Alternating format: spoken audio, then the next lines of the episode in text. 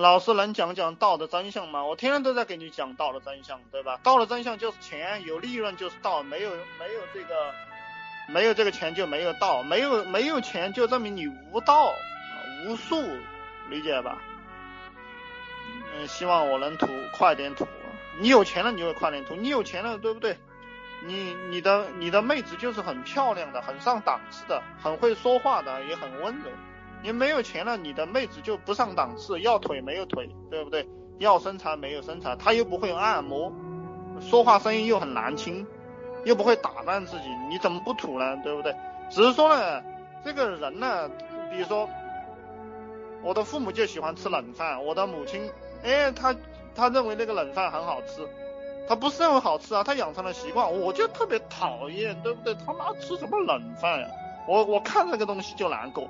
我看到他吃，他吃，比如说晚上吃中午的东西，我就难过。哎呀，他妈的！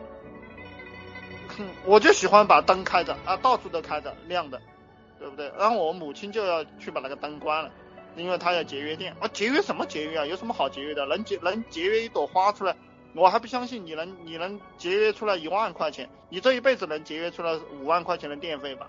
等等？浪费时间，浪费钱，浪费表情，那么这个就是人和人之间的不一样哈。下三滥才是回归本本质，正人就是思维嗯条框太多，下三滥才是真。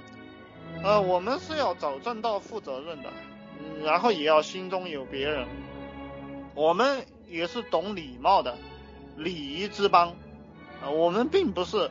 这种坏蛋并不是我们一定是讲仁义道德的，你不要听我讲了这么多脏话，你就你就认为啊我在教你们学坏，我们也是不违法的，我们就是我的策略很简单，我欠别人的钱一分不少，那么别人你该我的就必须得给我，就是这个样子，这个我就是道啊，必须按照我的条条框框来做事。